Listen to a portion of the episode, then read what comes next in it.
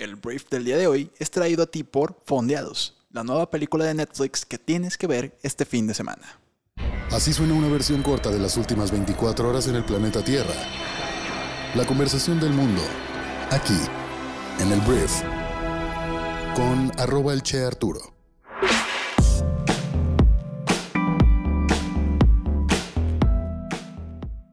Muy buenos días, bienvenidos a esto que es el brief para este viernes 23 de julio. Yo soy Arturo Salazar, tu anfitrión y uno de los fundadores de Briefy, y te doy la bienvenida a este programa en el cual vas a poder escuchar las noticias más importantes del día de hoy.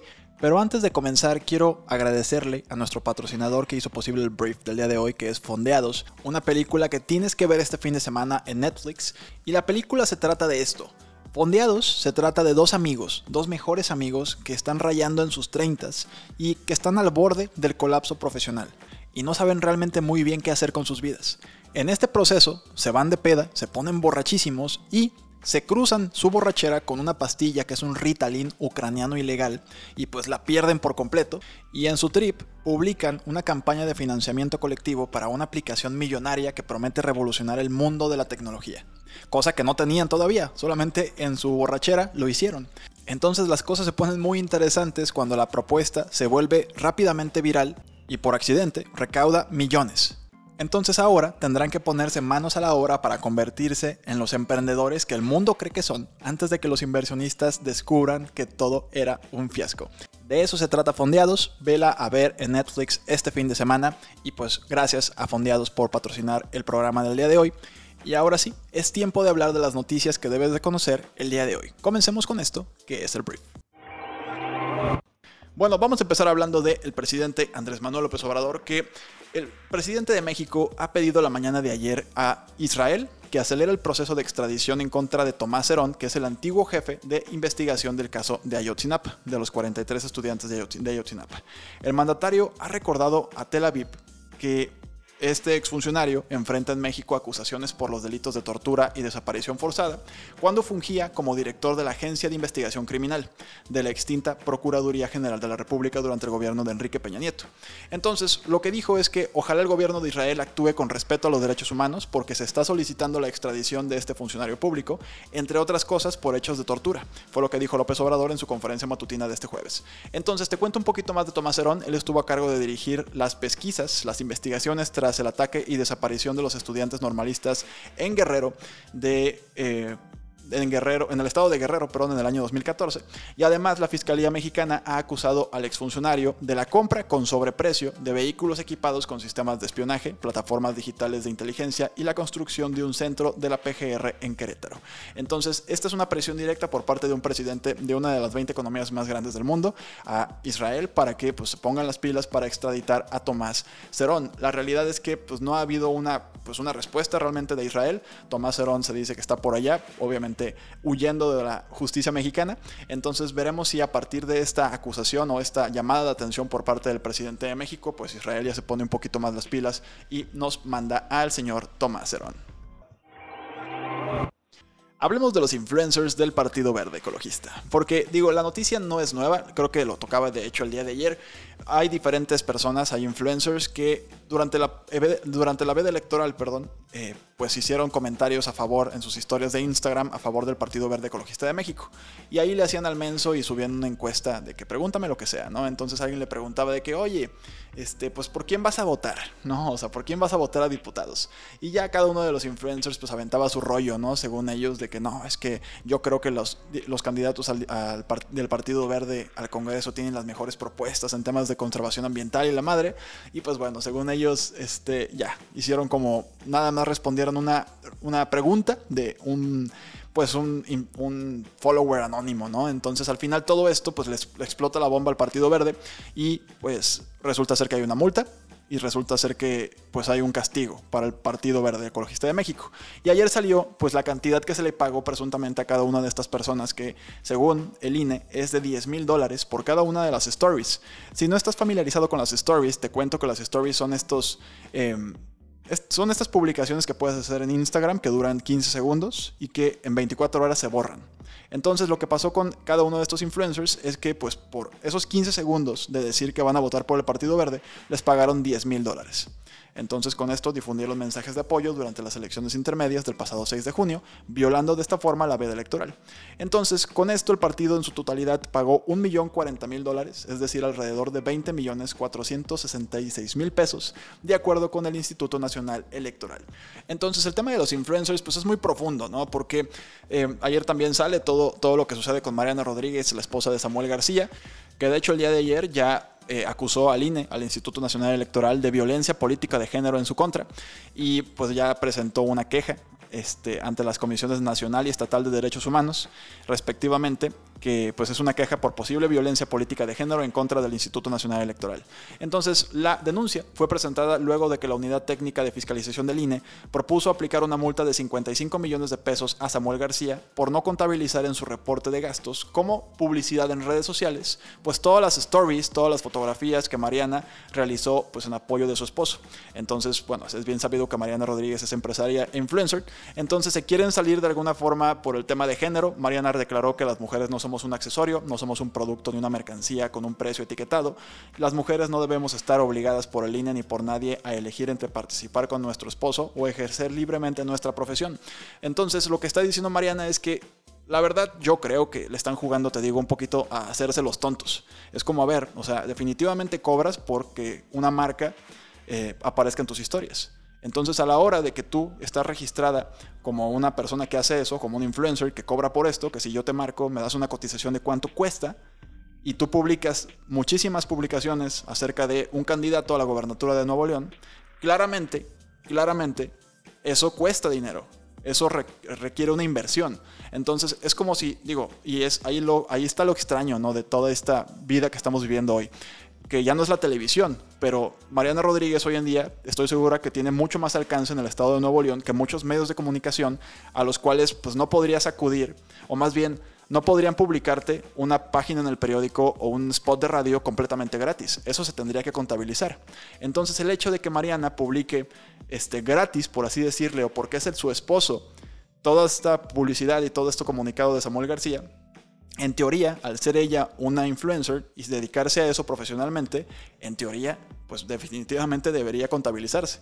Y pues obviamente excede los gastos de campaña de Samuel García o sobre todo, o sea, es algo que no debería pasar desapercibido, ¿no? Entonces, al final todavía está pendiente entender qué va a pasar con el INE y la decisión final, pero pues ya Mariana, te digo, puso una queja ante la Comisión de Derechos Humanos, tanto del Estado de Nuevo León como del país México, y vamos a ver en qué acaba todo esto. Pero esto definitivamente, estas campañas electorales con el tema de los influencers, sí fue un parteaguas, y me imagino que van a tener que cambiar los reglamentos e incluir o ampliar tal vez, pues dónde sí y dónde no, o sea, para que no haya, básicamente no haya lagunas legales en todo este tema, ¿no? Que no haya un, ah, es que a mí me cae bien, yo tengo un millón de seguidores, pero no me tiene por qué pagar. A mí me cae bien, entonces yo lo apoyo. Y digo, acá es un tema de que es su esposa. Entonces, bueno, al final es interesante cómo Mariana Rodríguez intenta este, decir que se le está em, aplicando violencia de género, violencia de género política. el, el, término es violencia política de género en contra del Instituto Nacional Electoral. Esa es la queja y vamos a ver qué procede a partir de todo esto. Muy bien, ahora vamos a hablar de China porque China ha rechazado el día de ayer un plan de la Organización Mundial de la Salud para examinar más a fondo un laboratorio de Wuhan como parte de su investigación sobre los orígenes del coronavirus. Dónde se origina el coronavirus es un misterio pues enorme, ¿no? O sea, no se sabe si genuinamente viene de un murciélago que pasó la enfermedad a una persona en China, en un mercado que está en Wuhan, o si fue un virus que se creó este, justamente ahí en todo lo que viene siendo un laboratorio chino y que se les escapó, que es una teoría que han empujado fuertemente varias potencias de Occidente.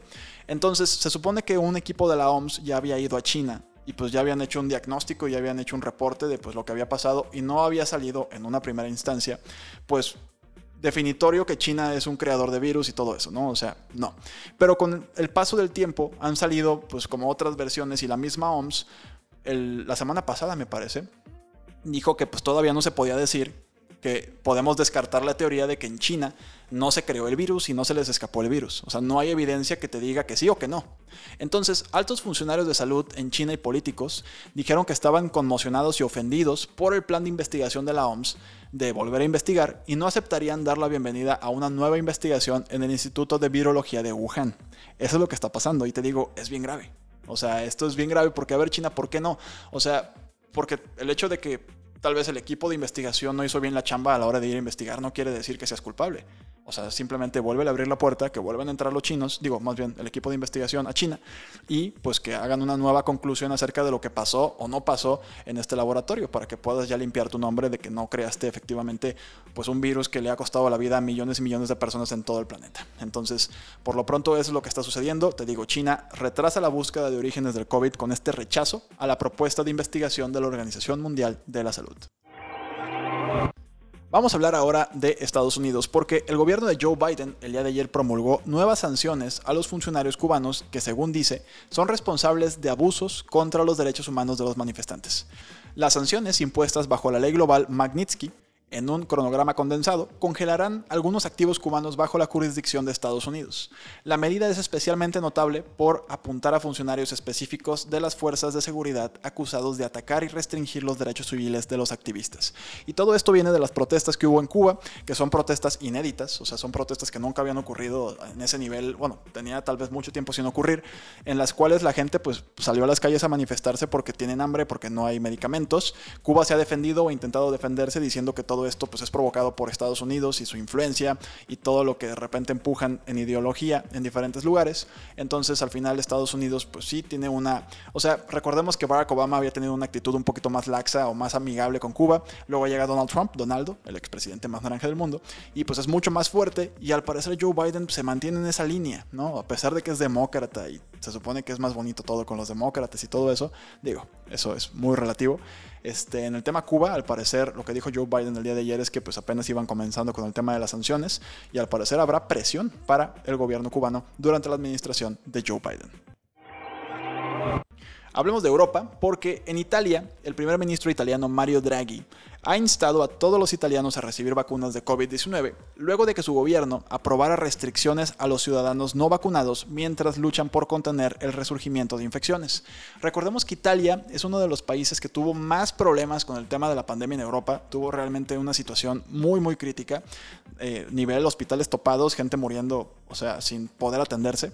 Em, entonces ya Italia pues puso este pase verde en el cual las personas no vacunadas pueden no acceder a algunos lugares del país. ¿no? Entonces, Draghi dijo en una conferencia de prensa que el país necesitaba actuar rápidamente para evitar el tipo de niveles de infección que se ven en el Reino Unido y en otras partes de Europa, así como para proteger su economía, que pues es como lo que hemos visto, ¿no? La economía contra la pandemia la crisis sanitaria. Es como de una mano come la otra y si tú tienes de repente pues a la población si, o sea, enferma, pues obviamente afecta la economía, pero si cierras los restaurantes y los negocios por el tema de la crisis sanitaria, tu economía sufre, entonces la gente después de, después de que pasa la pandemia tiene una crisis económica brutal, entonces también muere gente.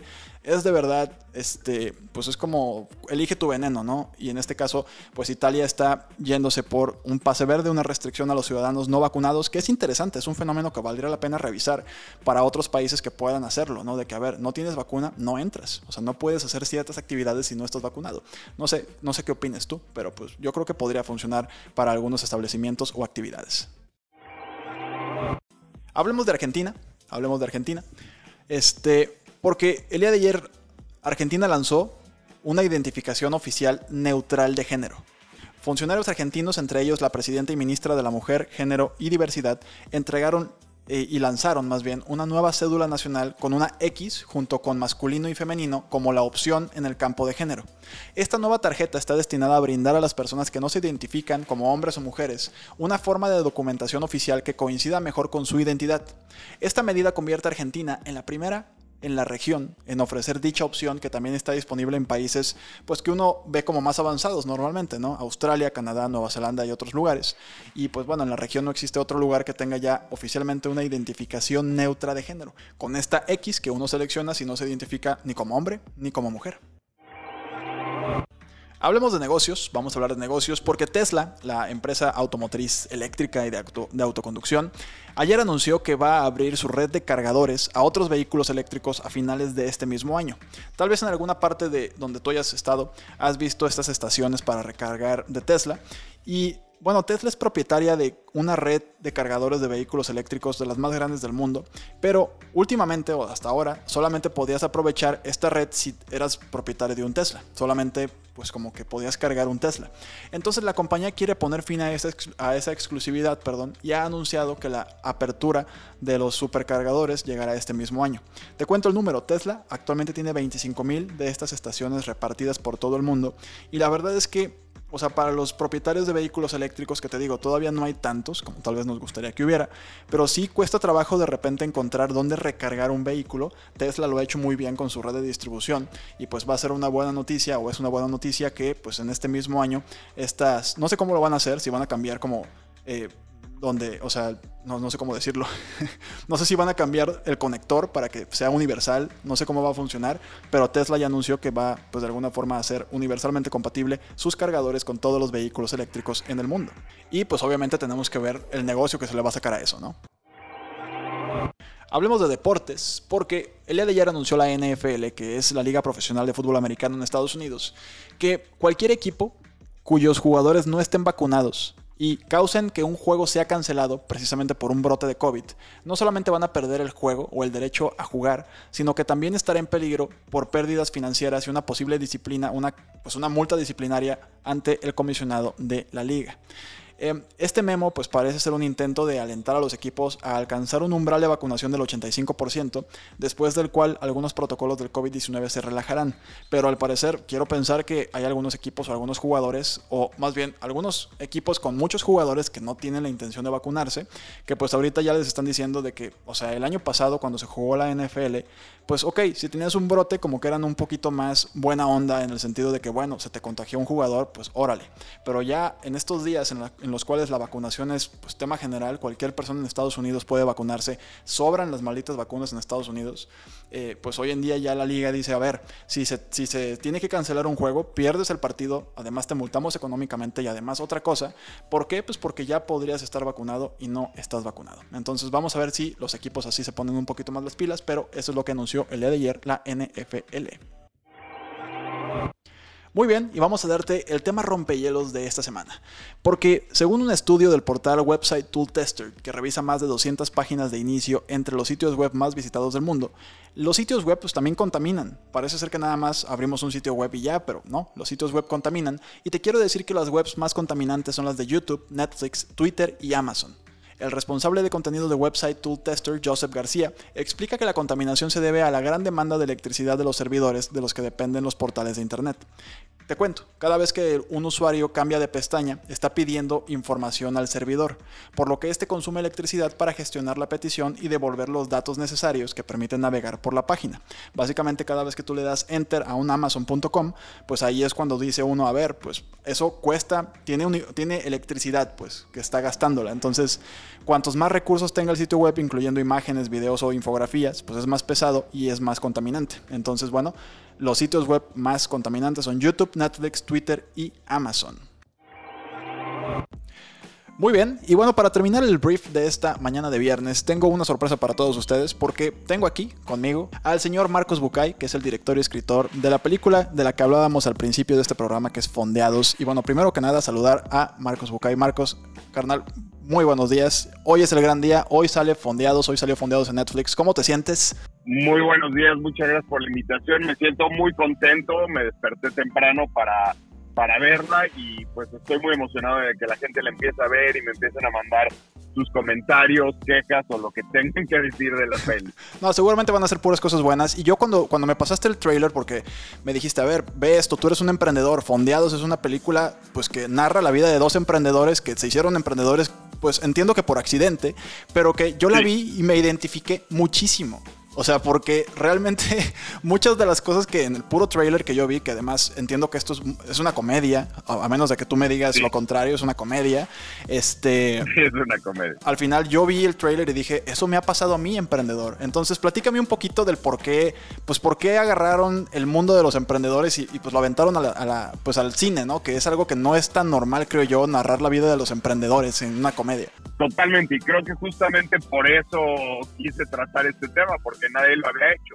Y es un tema que siempre me ha apasionado. Digo, yo trabajo en el medio del entretenimiento, pero en realidad soy un emprendedor, un freelancer, como muchas otras personas, eh, y no tengo una chamba fija. Entonces, después de tener este sentimiento de pues ser emprendedor y no tener cómo mover tus proyectos y tener que salir a vender, pues dije, ¿por qué no plasmo esto en una película que mucha gente se a identificar? Porque saliendo de la universidad o te metes a trabajar en una gran empresa o decides emprender y te metes en esa ruta de los golpes, ¿no? Y entonces yo pensé, ¿sabes qué? Yo creo que hay muchísima gente que se puede identificar con esto, más allá de los emprendedores, gente que pues quiere lograr algo en su vida profesional. Al principio de este programa yo di, pues ahora sí que de lo que se trata la película en el papel, pero señor director, ¿de qué trata Fondeados? Bueno, Fondeados más allá de la trama, eh, trata de la amistad, trata de un par de amigos que están en un momento de sus vidas donde están frustrados profesionalmente, han tocado fondo y todo explota cuando deciden trabajar juntos y emprender un negocio, lo cual eh, pues pone en riesgo su amistad, ¿no? Y es una película sobre perseguir los sueños, sobre la perseverancia, por, sobre saber que no hay atajos al éxito. Son como los mensajes que creo que la gente va a poder apreciar de la peli. Ok, y el plot twist. ¿Qué es lo que no nos esperamos de esta película? Danos la primicia, señor director. Bueno, el app eh, que crean Polyblast, nuestros personajes, se llama La Firmadería. Y como tú sabes, todo el mundo le quiere poner a su negocio que termine en hería, ¿no? La churrería, la heladería, la, todo. Entonces se llama La Firmadería. Y básicamente es una crítica a esta cosa del gamification de, de las causas sociales, ¿no? Para ser concretos, el app eh, es una plataforma de firma de peticiones tipo change.org en donde la gente firma, eh, pero combina una red social tipo Facebook en donde pues tus amigos pueden darle like a lo que firmas. Y también combina un jueguito tipo Candy Crush en donde en vez de firmar peticiones aburridamente, lo que estás haciendo es jugar jueguitos y pasas niveles y entre más firmas y más acumulas puntos, más gente sabe que eres una súper buena persona, aunque en realidad no hayas ayudado en nada a estas causas en el mundo real. Y esta es la plataforma, pues en el problema en que se meten es que pues hay que desarrollarla, ¿no? Porque en una borrachera se meten a proponer este, este proyecto de emprendimiento. Resulta ser que a la gente le encanta este sentimiento de apoyar a una empresa social, entre comillas, y a partir de ahí se desarrolla pues todo lo demás, ¿no? Sí, pues en realidad se tienen que abrir la, empresa de un, día al otro. No son coders, no saben nada, entonces pues, tienen que ir improvisando sobre la marcha, como muchos emprendedores. Pero lo que no piensan es que su app explota y miles y miles de personas la empiezan a usar y se vuelven adictas a la aplicación. Entonces se les sale de las manos tanto que uno de ellos quiere pararlo todo. ¿Sabes? Entonces es como la crítica, bueno, creamos un monstruo que se nos salió de las manos. Suena, suena interesantísimo, suena muy divertido, señor director Marcos Bucay. Y, la verdad es que, pues ya, a partir de hoy ya están las plataformas. De hecho, a partir de las 12 de la noche del día de hoy, viernes, ya está en Netflix. Ya puedes ir a ver esta película. Y pues este fin de semana creo que tienes que reunirte con tus amigos, agarrar las palomitas o tu botana favorita y pues ir a ver Fondeados. Dirigida y escrita por el señor que está aquí, este, pues conmigo al teléfono, señor Marcos Bucay, que te agradezco mucho que te hayas dado la vuelta aquí al brief para inaugurar esta sección de entrevistas con gente importantísima como tú. Este, que además tienes una trayectoria, o sea, vayan a ver también cómo sobrevivir solteros en Amazon Prime, que también fue acá. El showrunner de esta gran serie en Amazon Prime es el señor Marcos Bucay también, entonces todo lo que toca es oro este hombre. El día de hoy toca ver Fondeados, Fondeados en Netflix y muchas gracias por estar en el brief, mi querido amigo. No, mil, mil gracias a ti, soy fan de, soy fan del podcast todas las mañanas, escucho y espero que a la gente le guste la peli. Les mando un abrazote. Perfecto, Marcos. Un abrazo y pues mucho éxito. Y ya nos contarás, ya volverás a decirnos cómo nos fue en, en, en Fondeados. Estoy para ti cuando quieras. Marcos Bucal, muchas gracias por estar y nos vemos pronto. Un abrazo. Muy bien, esta fue la conversación del mundo para este viernes. Espero que te sirva mucho, espero que te genere mucho valor y muchas conversaciones interesantes. Gracias por escucharnos y gracias por compartir este programa con tus amigos y familiares. Descarga Briefy para saber más acerca de cualquiera de estas noticias y suscríbete en tu periodo de prueba 30 días totalmente gratis en briefy.com. Nos escuchamos el lunes en la siguiente edición de esto que es el Brief. Que tengas un gran fin de semana, te mando un fuerte abrazo. Yo soy Arturo. Adiós.